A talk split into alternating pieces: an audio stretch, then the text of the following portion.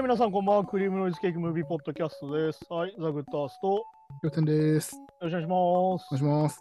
はい、今週は2人会なんですけども、今回のドキュメンタリーはというとですね、はい、ネットフリックスドキュメントオリジナルの、はいえっ、と、テイクやピル、スマートドラッグの真実っていう、まあ、2018年のうんドキュメンタリーなんですが、まあ、スマートドラッグと、まあ、まあ、何かっていうと、うんまあ、いわゆる飲んだら、まあ、賢くなるみたいなことですよ。スマートになるみたいなことですから。うん。って話で、まあ、じゃあそのスマートドラッグって何かってところにいると、出てくるのはこのアデロールってやつで、はいはい。まあ、このアデロールっていうものが、もういわゆるいろんなところで乱用されてると。っうん。ていうところのドキュメンタリーなんですけど、まあ、こうアデロールが、まあ、じゃあ何かっていう話をし最初にしましょうか。じゃあうん、そうですね。で、まあ、このアデロールっていうのは、まあ、アンフェタミンの一種で、うん。アンフェタミンの商品名ですね。だから、はいはい。一番分かりやすいのは、あのツナが材料名で、シーチキンが商品うん、はいはい。まさにそういうことなんだけど、まあ、そのアデロールっていう、まあ、言うたら興奮剤なんだけどさ、うんうん。まあだからアンフェタミン取ると、まあ、興奮剤としてまあ集中力が増すみたいな。うん。あとよくのは寝なくていいみたいな。はいはい。でまあなんだろう、全能感が得られるみたいな。すすべてうま。くいくような。はいはいはい。でさらにこう痩せて勉強もできてみたいな、うんまさにまあスマートなドラッグなんだけど、まあそうですね。まあなんだろう、作業効率を上げますみたいなことなんだけ？ど。うん。でまあそれでまあ何が社会の問題になってるかっていう話なんだけど、うん。まあどうでした？キャプテン見てみて。うん、まあそうですね。まあ、まあ、これ映画でも見てもらうと、まあ、絶対、まあ、当然飲まない方がいいというか、やらない方がいいなとは思うんですけど、うん、なんか心のどっかでちょっと欲しいかなって気持ちさせられちゃうのがなんかね、ああ、まあ欲としてね。欲として欲しいし。そうそうそうそう。なんか、そこがまただから誘惑されちゃうの分かるなっていう。まあだからこれでも出てくるね。向上心の欲求なんだと。うん。要は一番になりたいみたいな。そうそう。だからそうなんですよね。これも出てきますけど、だから、現実逃避したくて、なんかそういうドラッグに走るとかじゃなくて、むしろ超現実的な観点で使いたくなるドラッグっていうかね。まあだから俺なんでかっていうと、俺たちの社会が競争社会なせいなんだよね。そうなんですよね。要はそもそも競争しなくてよかったら勉強できる必要がないから。そうそうそ要は結局学歴社会だったりとか、う。うん。まあだからなんだろう、アメリカは特にもっと強いけど、いわゆるこう効率社会なわけですよ。うん。超合理主義社会みたいな。はいはい。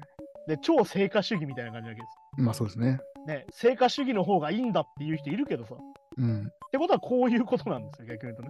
そうですね。確かに。誰かに勝たなきゃいけないわけですし、いわゆる自分無駄にしちゃいけないの能力以上に何かを発揮しなきゃいけなくなるってことなんだよ。そうそうですね。確かに確かまあだから結局これはまあ現代の問題でさ。うん。っきり言うとね。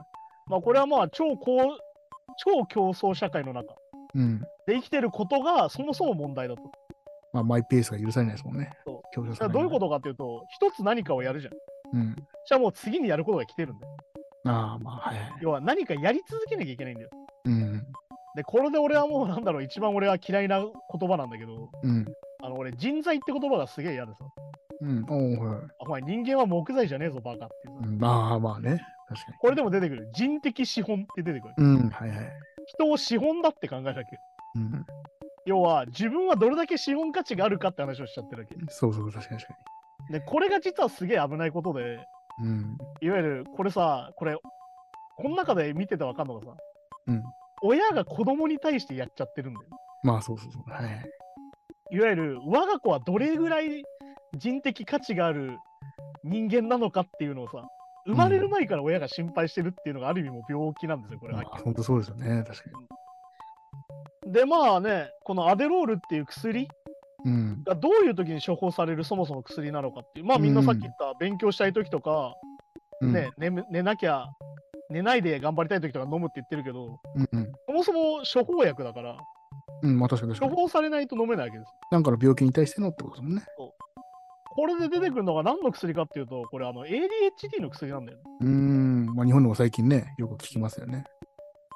これがまあなんだろう、まあ注意欠如多動多動性障害だけど ADHD。うん。でまあこれがだから結構今問題になってて、うん。あのアメリカの子供の約11%が ADHD なんだじゃないかって言われてて、うん。だ結構多いですよね。うん。でまあ結局その多くがやっぱ薬治療なんですよ。うん。でまあこのアデロールを飲んだりしてるんだけど、うん。でまあこれ結局さ、なんでこれがまたあのみんなに蔓延しちゃうか、学生たちに蔓延しちゃうかっていうと、うん。さっき言った工場の欲求ってやつですよ。うんうん。勉強ができなきゃいけないとか、まあそうですね。スポーツ頑張らなきゃいけないとか、うん。今日寝ないで課題やんなきゃいけないみたいなのが結局つながるわけですよ。うん。で、まあ、ここでまあ薬物乱用の歴史みたいなのが出てくるんだけど、うん。まあ、そもそも1937年のタイム誌で最初に取り上げられたんだと。おお。このいわゆるスマートドラッグ的なものね。うん。まあ、これ最初活力剤って言われてて、うん。まあ、これあれですあの、まあ、この時はね、アンフェタミンそのまんまだったんですうんよ。アンフェタミンって言われてて、はいはい。成分だよね、だから。うん。で、まあ、なんだろうな、これが結局、1929年に結局まあ調べていくうちに、うん。あの幸福感もはあるけど、動機がすごいみたいなの分かってくるわけ。はいはい。まあ、副作用が分かってくるんだよね。うん。なんだけど、1930年にベンゼンドリンっていう、なんつうのかな、こう、透明な薬に入った、なんだろうな、キャップみたいなのが出るんだけど、こんなにう出てくる。ん。っていうのが出てきて、これでまあ一般化すると。はいはい。一般的な家庭にも使われるようになる。うん。で、まあこれがね、あの第二次世界大戦で使われた話はすげえ有名でさ、おお。はいはい。まあドイツが志願兵にすげえ撃ったんだよね。撃ってるっていううんか使ってたんだよね。うん。でなんでかというと怖くなくなるからっていう。そうか、恐怖心がね。で、まあこれ有名なのはドイツが使ってるのを見つけて、イギリス軍がやり始めて、アメリカ軍がやりだしてってなるんだけど、うん。ちなみに日本軍もやってたんですけど、どこでやったか知ってますか？わかんないです。どこ、ど、どこで出た？か特攻隊です。ああ、怖くないように。そうか、まあそうそうね。だって、もうしし死ぬことを決定してるわけですもんね、あれはね。怖くならないように興奮剤打ってたんだよ。あっていうのもあって、まあだからこれ結局戦後に、うんこのデキソドリンと、うん要は、デキソドリンってやつとこのベンゼドリンっていうのは、うん、抗うつ剤の薬になるんだよ。うん、要は元気になるから。まあそうですテンね。ションが上がって興奮するから。うん、でまあこれさらにこの当時あの肥満治療薬にも使われてたっていうのでこれ何が肥満で治るのかよくわかんないんだけどうん、なんかそうですね。なんかそそこは結びつかないですよね。痩せるっていうね。まあ活動的になるみたいなことなのかもしれないけどまあそうか、そうか、まあそうか、そうか、そうか。あとまあこれ有名な話でねあのチャーリー・パーカーいるじゃんジャズのうん、あのトラントランペット吹くはいはいはい。サックス少佐か一応ねうん、あのチャーリー・パーカーは常用者ってよく言われててうん。常に打って演奏してたまあそうですね。まあ当時のジャズ界はまあ確かにやってる人はね。ね有名だよねだからみんなラリってたみたいな、うん。であとまあよく出てくる、まあ、作家の人とかもよくやってたっていうしはいはいはい。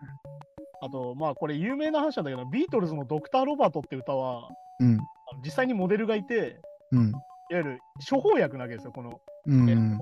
アンフェタミン自体は。はいはい。ってことは医者が処方してくれないと出してもらえないわけ。いまあ確かにそうですね。一般の薬局とかで買えるもんじゃないですか。わゆる芸能人御用達の医者っているの分かる。まあ今でもいるんだけど、ぶっちゃけね。ういわん、ゆる芸能人からすげえ高い診察料を取る代わりに、うん。結構気軽にいろんなもの処方してくれる。なるほど、なるほど。これはね、あれですよ、オピオイドの時には問題になってて、うん。あれですよ、マイケル・ジャクソンの医者ですよ。ああ、の人もめちゃくちゃオピオイド処方してたんだよ。確かに普通だったらあの量手に入んないですもんね。っていうことをやってたっていうのはこの時代から実はあって、まあでもそうか、し診断書さえ書いてくれれば、まあまあ。手に入る。まあだから俺はあのね、前回やったオピオイドのドキュメンタリーでもそうだったんだけど、うん、確かに確かに。結局要は医者が出しちゃうんだよ。うん。出した方が儲かるから。っそうそう、確かに確かていうので、これよりセレブ専用の医者ってのがいてさ、ここでも。に。うん。まだケネディのお気に入りみたいなのがいたりとか、うんはいはい。そういうのが出てきたりとかして、まああと有名なのだとね、アンディ・ウォーホールもやってたってね、うん。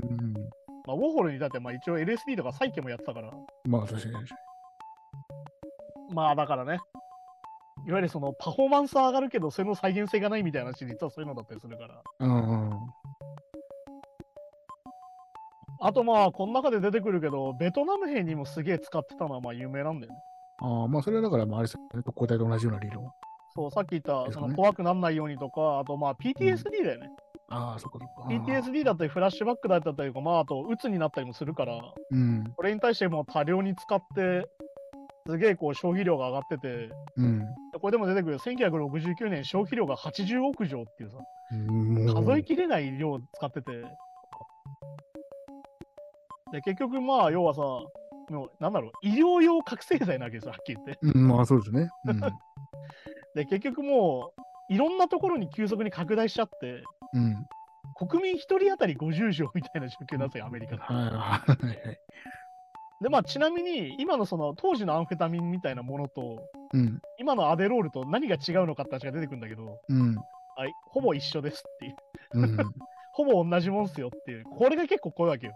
そうなんか科学成分的にはね。で、まあ結局この、めちゃくちゃこの深刻化してさっきの常用がね、うんい。ろんな人がもう依存してっちゃったから、うん。で、ある意味こう、アンフェタミンが規制されて、うん。処方箋必須になるんですよ。はいはい。で、これで初めてまあ、1972年に、まあある意味4億、まあこれでも4億錠だから、うん。まあまあままああ。80億錠に比べれば、まあそう、だいぶ減りましたけどね。まあ。まあ減少するって話が出てくるんだけど、うん。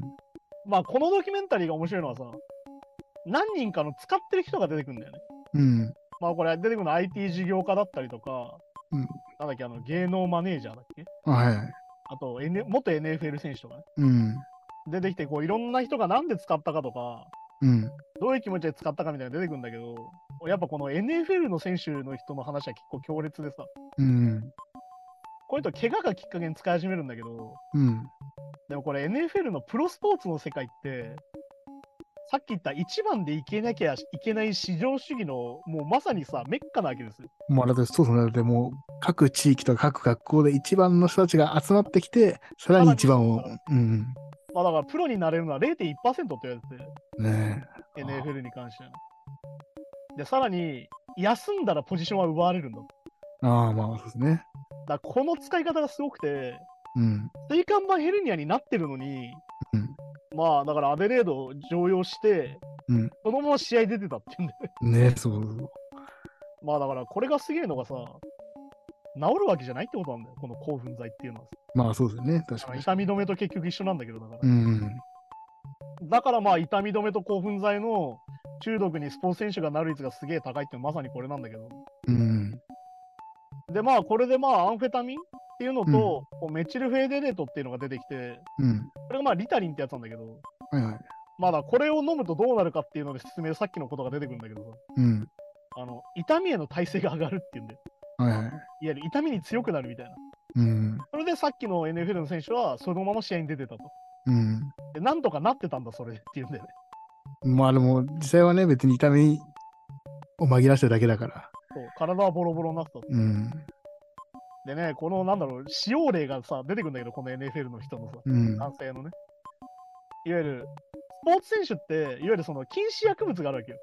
まあ、そうそうですね。確かに、ドーピングとかね。ね、ダメなわけよそも。そも。うんで、興奮剤もダメなのね。うん。で、このアンフェタミンだけ、アデレードだけ、許可があると OK なのよ。うん。で何かっていうと、ADHD と診断されれば OK なのよ。そうか、そうか。まあ、まあ、あくまでそうか、その多動性を防ぐ薬だから OK っていう。だから OK っていう。うん。でね、これでまあ出てくるんだけどさ、あの、A、その、アデレード飲んでるとどうなるかって、家事がでやるようになるんだよみたいなさ。うん。家事とか何でもやってくれるようになって、うちの旦那いい旦那になったみたいなだけよ。で、当時はそれに気づいてなかったと。乱用だと。うん。で、まあこれでさ、結局、問題だなと思うのはさ、まあこれスポーツ選手は分かりやすいけど、うん。やっぱ俺ベストを目指してしまうってことが結局病気だと思うんだよ。うん。完璧だったりとか、まあ、確かに確か一番になりたいってさっき言った競争社会の中だから、に。うん。それがなかったら逆に言うと休めばいいじゃんってなるわけだよ。まあそうですね。でも逆に、でもそうですね。その一試合一試合でベストなプレーが次の評価につながったりとか、でもあるわけですからね。だ要はシーズンオフになったって休めるわけじゃないみたいなことだけそど。のわけですもんね。うん。で、結局さ、もうアデレードを飲めばもう勇者になれるみたいな気持ちになってきちゃってさ。うん。っていうので結局その、なんだろうな、この興奮剤自体がさ、さっき言った ADHD の薬なんだけど、うん。出てくるよね。興奮剤の大半は大人が使ってんだと今。うん。結局その、市場でその割合がどんどん増えてるの、大人になって。うんっ。てことは子供の時から使い出して、大人になってもやめれてない人がすげえ多いってことなんだよ。まあ、そうですよね。要は大人になると大体治るって言われてるのよ、一応 ADHD 的なものっていうのはね。うん。ああ、そうなんですね。比較的その症状が弱くなるとは言われてるわけ。うん。なんだけど、やっぱやめれない人がめちゃくちゃいるっていう。うん。ってことは逆に言うと、やめた瞬間ダメになるっていうのがめちゃくちゃあるってことなんだよ。まあ、そういうことですよね。うん。で、まあ、これのさ、このアデレードって言われるこのアンフェタミンでも格差社会の話が出てきてさ、うん。ここもまあなんかザ・アメリカだなって思うんだけど、うん。要は、痛み止めは、オピオイドは、錠剤のヘロインって言われてたじゃん。うん、はいヒロイン。と症状が一緒だと。まあそうですね。ね。で、この ADHD 薬っていうのは、錠剤のメタンフェタニンだと。うん。このメタンフェタニンって何ていうかっていうと、メスってやつです。ああ、まあ、はい。覚醒剤ですよ、はっきり言うとね。まあそうですね。変わらんのだと、症状がほぼ、うん。成分がね。で、これで出てくるのが、まあだから、日本で言うと有名なヒロポンですよ。ああ、はいはい。ヒロポンっていうのもまあ覚醒剤なんだけど、これ何かっていうと、アンフェタミンの混ぜ物なんだよ。えっと、うんメタっていうのが入ってる、えっと、だからメタンフェタニンって言うんだけど、これは。うん。これはだから混ぜ物のあるアンフェタミンでさ、日本でもこれを打ってたわけですよ。ああうん。まあ合法だったからね。まあそうですよね。みんな受験生とかがね。あの、サザエさんで、あの、なんだっけ、波平さんが打ってもらうみたいなシーンが出てくるから。ああ、まあそうか、ほんとそ、そんぐらいもうポピュラーだと。そう。あと、手塚治虫先生が寝れないから打ってたみたいなさ。ああ、はあの、あと、なんか有名な話だと、映画の現場で徹夜するとき、よし、みんな、ヒロポン使から並べって言ってみんな打ってたみたいな。あ。ほんとじゃあエ、エナジードリンクぐらいの感覚で、まあ本当にオロナミン C のようにやってた。みんなそうですね。で、結局、要はメタンフェタニンっていうのはさっき言ったメスなわけですよ。だから覚醒剤なんですよ。はいはい。だイメージ悪いじゃん、はっきり言って。まあそうですよね。だけど、アデレードとほぼ成分一緒なんですよ。混ぜ物入ってるかどうかなんでうん。さっき言ったお金持ちはアデレードなんですああ、はよ。じゃあ、お金ない人はメスなわけですよ。あ、なるほど。まあだから、クラックとコカインの時と同じ構図なんですよ。ああ、確かに確かに。ここでも格差社会なんですよ、アメリカの。ああ、まあ、手に入る薬も違うのか。そうだから結局、これ出てくるんだけど、医療的な恩恵が預かれるのって、うん。そもそも特権持ってる人たちだけなんですよ。はいはい。でなんでかっていうと、さっきの医者の話ですよ。うん。だって、いっぱいお金が払えれば、いっぱい出してくれる医者と出会えるわけじまあ確かに確かにそうですよね。だけど、普通の一般の公立の病院とか行ってたらそんなに出してくれないから。っうん。ていうところで、ここでももう完全にさ、アメリカの超格差社会が見えるわけですよ。まあそうですね。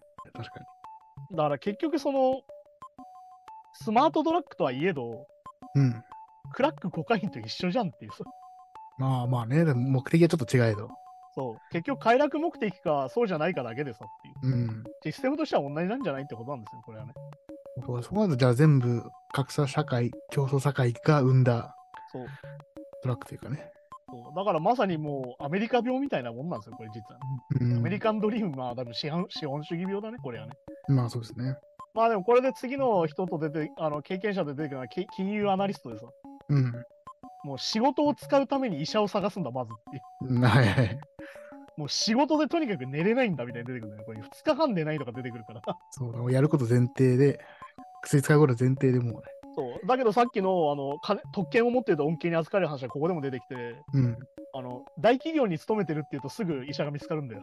ああ、はいはい。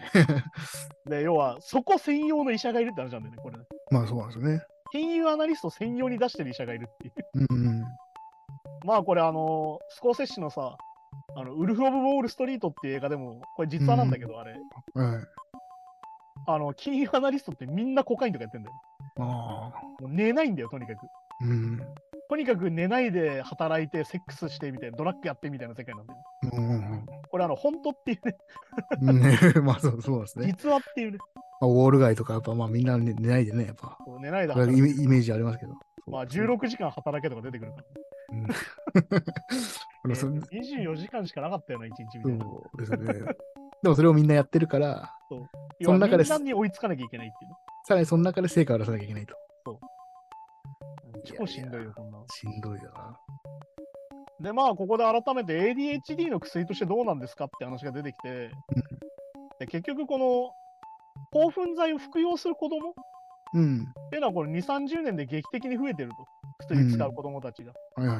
まあ、だから1990年が60万人ぐらいだったのが、もう2011年は350万人になってると。もう、で、まあ、これの割合なんだけど、結局、あの子供の ADHD って、うん3分の1が16歳より前に診断されるの。まあ、だから小学生の頃に診断されるのが一番多いのよ。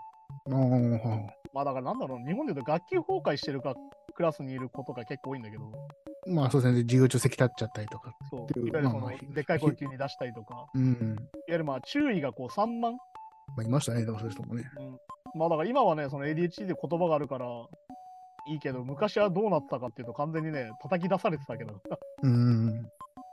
ていう話で、まあ結局もうこれね、結構問題なのがさ、うん。明確な ADHD の検査がなかったんだよね、昔ね。うん。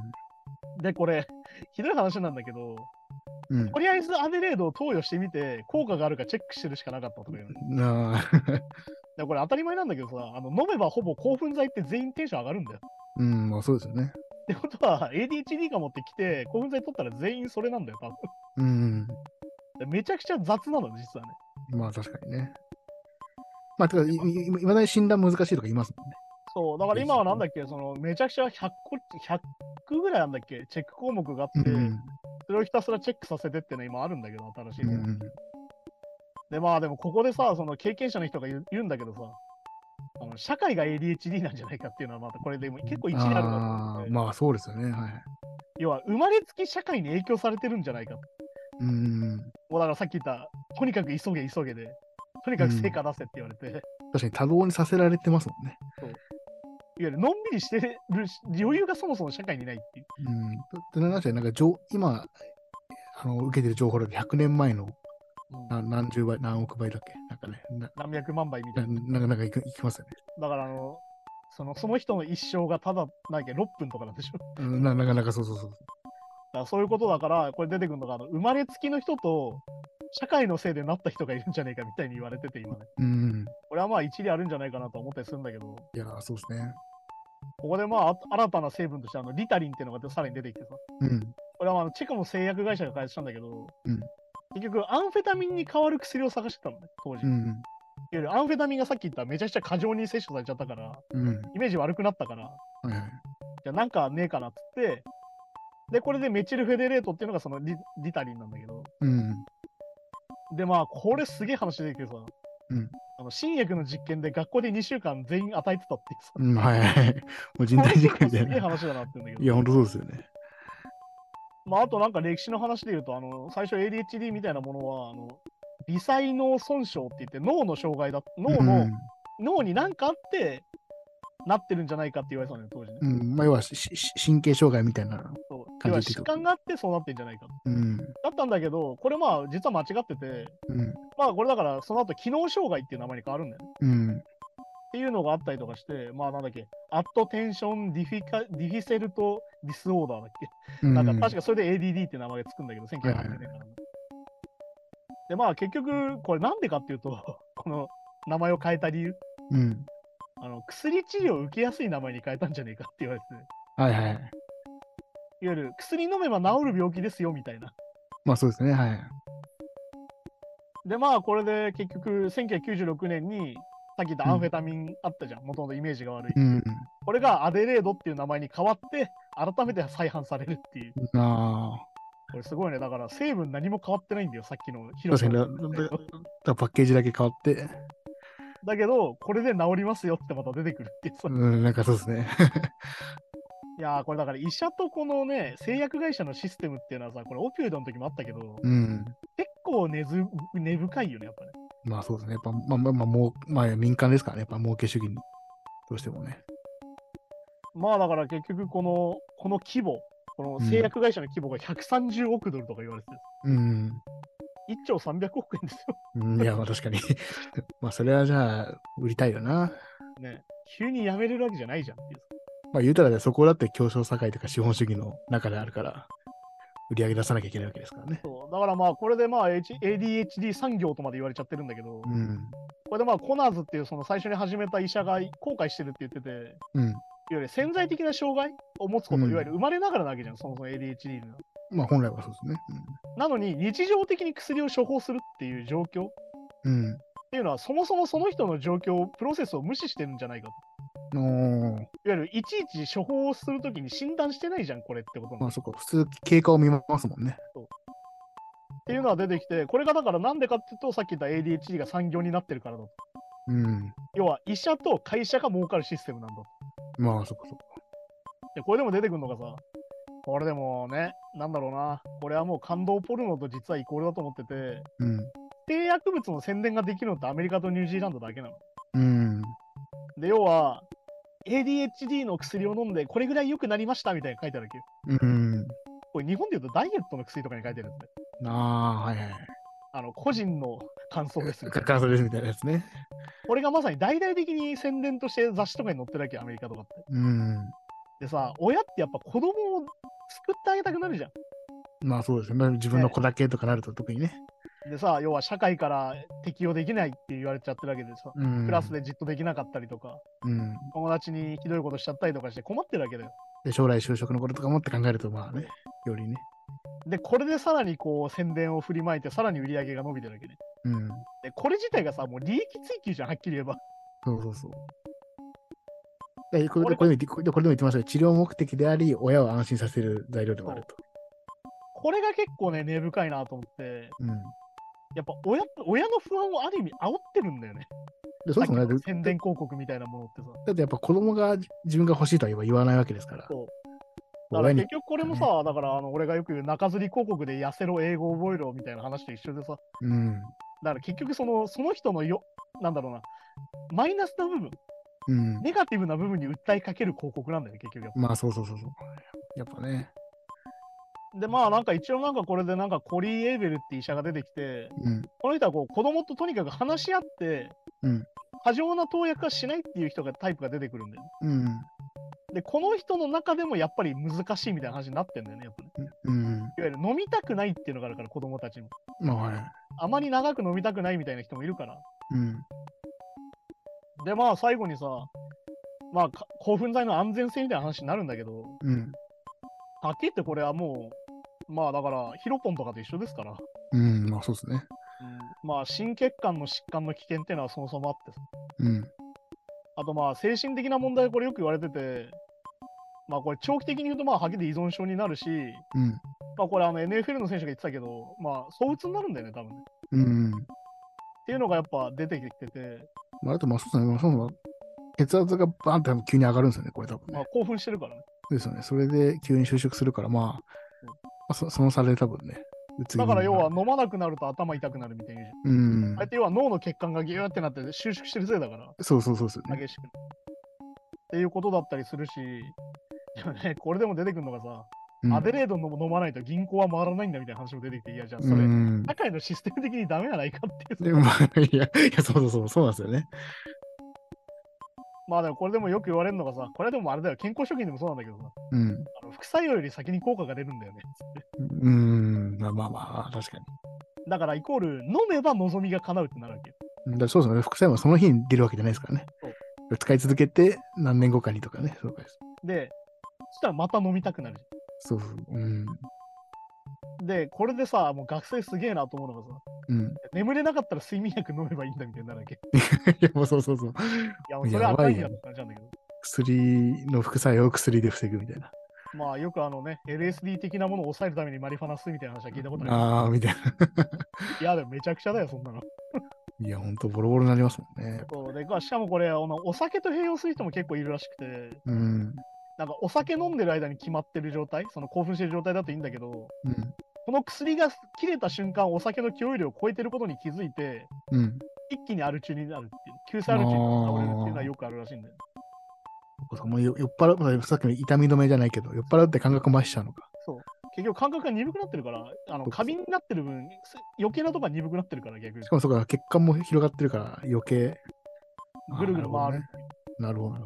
で、さらにこれも躁うつの一種だと思うけど、飲まないと何もできない気分になるみたいな。うん。はっきり言って大半は依存症だよと。まあそうですね。で、これで最後ポイントですよ。うん。そもそも君たちの成功ってアデレードのおかげなのって話が出てきて。うん。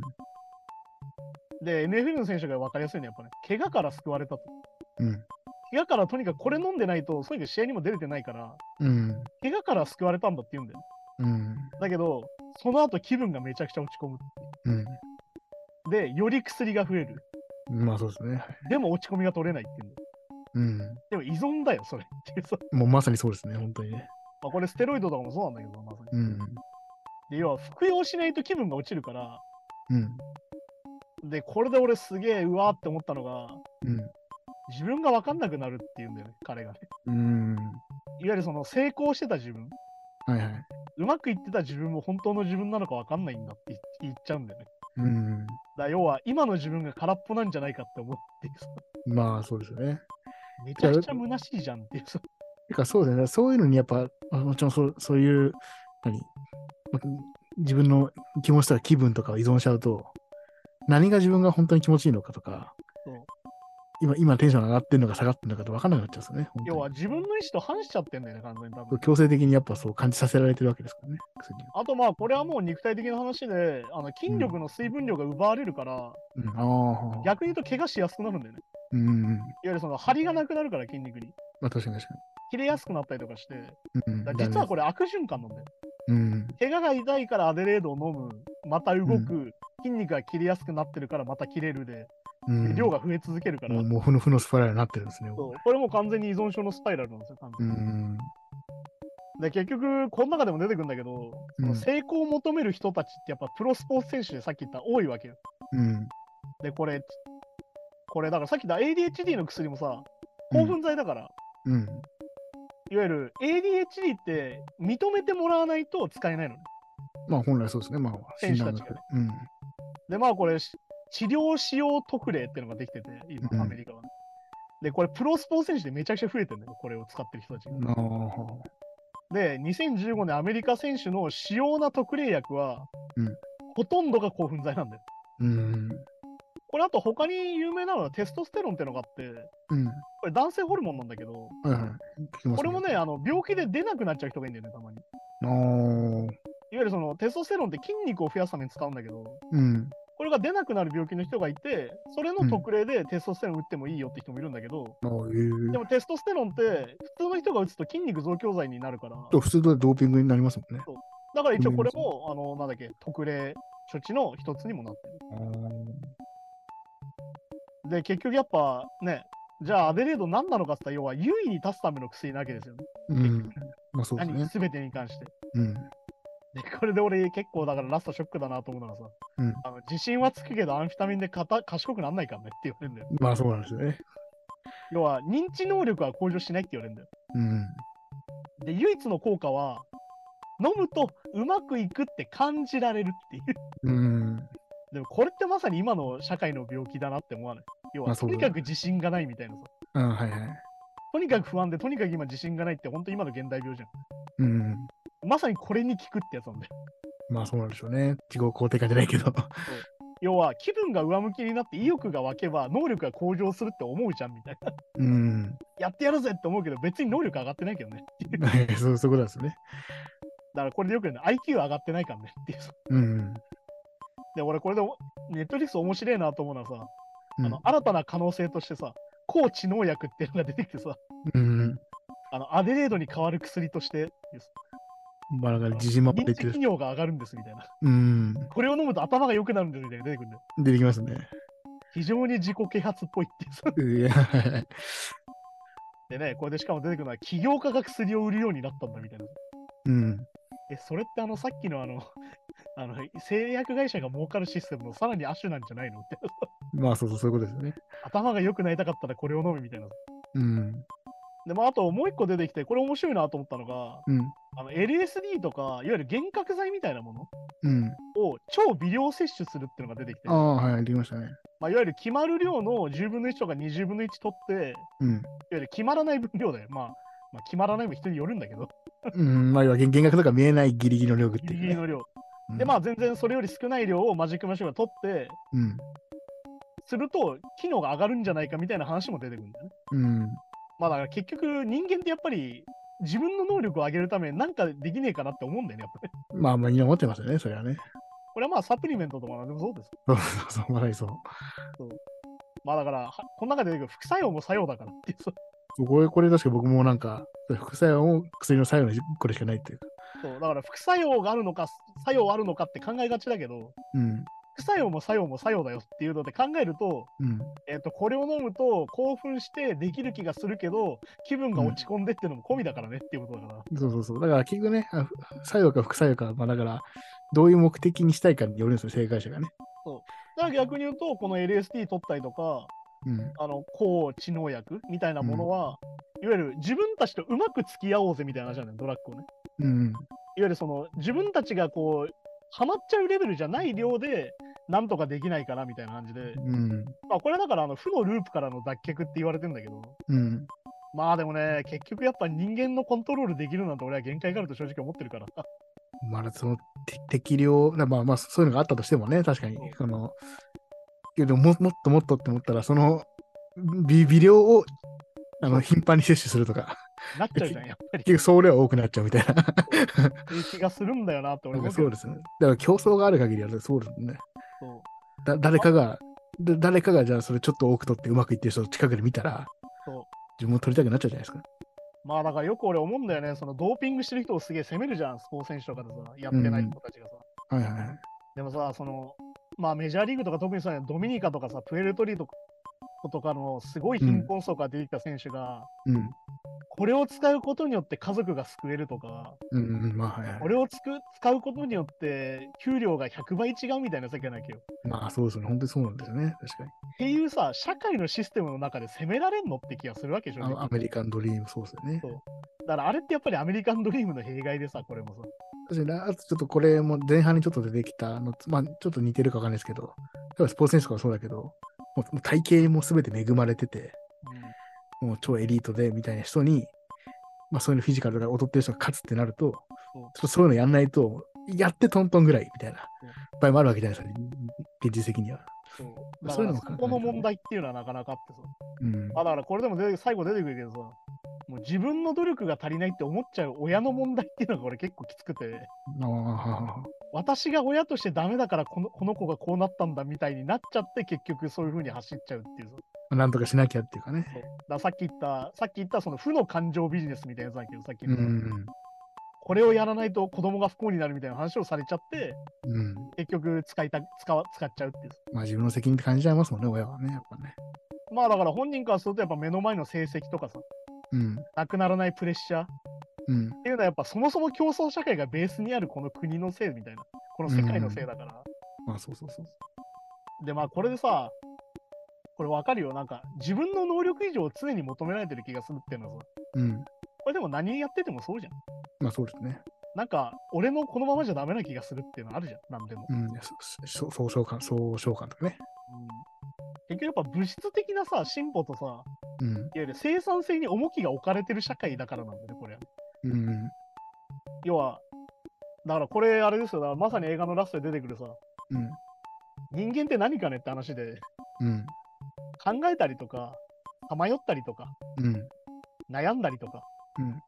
することが人間なんじゃないのってことなんだよね、結局最後出てくる。うんはいはい。要は、それをなくして効率的に何か成功を得たいっていう発想がそもそもダメなんじゃないのみたいな。うん。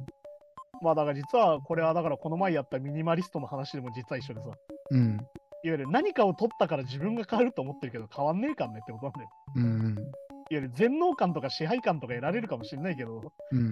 あの本人の能力が変わってないかんねってことだから、そうなんですね。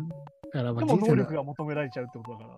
そうそう人生に遊びがないなくなっちゃってるってことですね。寄り道を許さないみたいな。まあだからやっぱね、これ出てくれば悲しむことも人間だし、うん。さまようことも人間だしっていう余裕がそもそもないっていうのは結構しんどいよなってことだから。うん。ってことなんでね、まあだから本当にこのスマートドラッグの問題は本当に気軽なんですよ。うん。まだこれステロイドとかもそうなんだけど、よくプロスポー選手が出てくるけどね、うん。使ってる7割は一般人だって話がよく出てきて、うん。それは本当なんか、一般の社会でいるのにドーピングが必要なんてことなんだよ、逆に言うとね。まあそういうことですよね。普通の生活をする中でそういうのを使わないとやってらんない人たちがいるっていうさ。うん。だからそれ、それ、まあそう、競争ですからね、やっぱね。だからやっぱこれはやっぱそもそも社会の問題だよなと思うし、やっぱだから人間の体に反さない労働時間とかになっちゃってるってことですよね。まあだからそもそもやっぱシステムがそういうものを求めちゃってるからね。うん。ってことなんでね、改めてちょっとこれは考え直すのにいいドキュメンタリーなんじゃないかなと思うし、うん。なんかドーピングしたいなって思っちゃう時の気持ちはわかるけども、うん。でもやっぱり自分は変わんないかんねってことなんだよね、結局。まあそうそう。だからデメリットの方が大きいですからね。なんなら失うことの方が多くないっていうのを一回考えた方がいいんじゃないかなっていうね。うん。うんまあでも、なんか、失うことが大きくても、それよりも目の前のまあだから、成果、目先の餌に釣られる何かみたいな。とりあえず今日、このプレゼンうまくいけば、今日この処理が提出できればっていうのに逃げちゃうのも、まあ、まあでも逆に言うとずっと追われてるってことだからね。うんだってそれが無理ですって言ったら、あ、じゃあ君じゃなくていいやとか、そう。なっちゃうわけですからね、られちゃう世の中だからね。うん。代わりはいくらでもいるよ、的なね。でも代わりがいくらでもいるっていう方が大事だって時もあるし、それは人員が足りてるってことだから。っうん、そうそう。本当はいないんですよね。ていうね、そういう機弁もあるからっていう。うんうん。はい、じゃあそんな感じで今週もやってきたんですけども、うんまああれですね、あのこのスマートドラッグシ、テイクイアピルシリーズっていうのが、うん、はいはい。一応もうもう一回分あるのかな？確うんか同じテーマかなんかで違う薬物の話で、ねうん。一応じゃあそれを次回またやろうかなと、そうですね。はい、思います。はい、じゃあそんな感じで今週もありがとうございました。また来週です。さようなら。さよなら。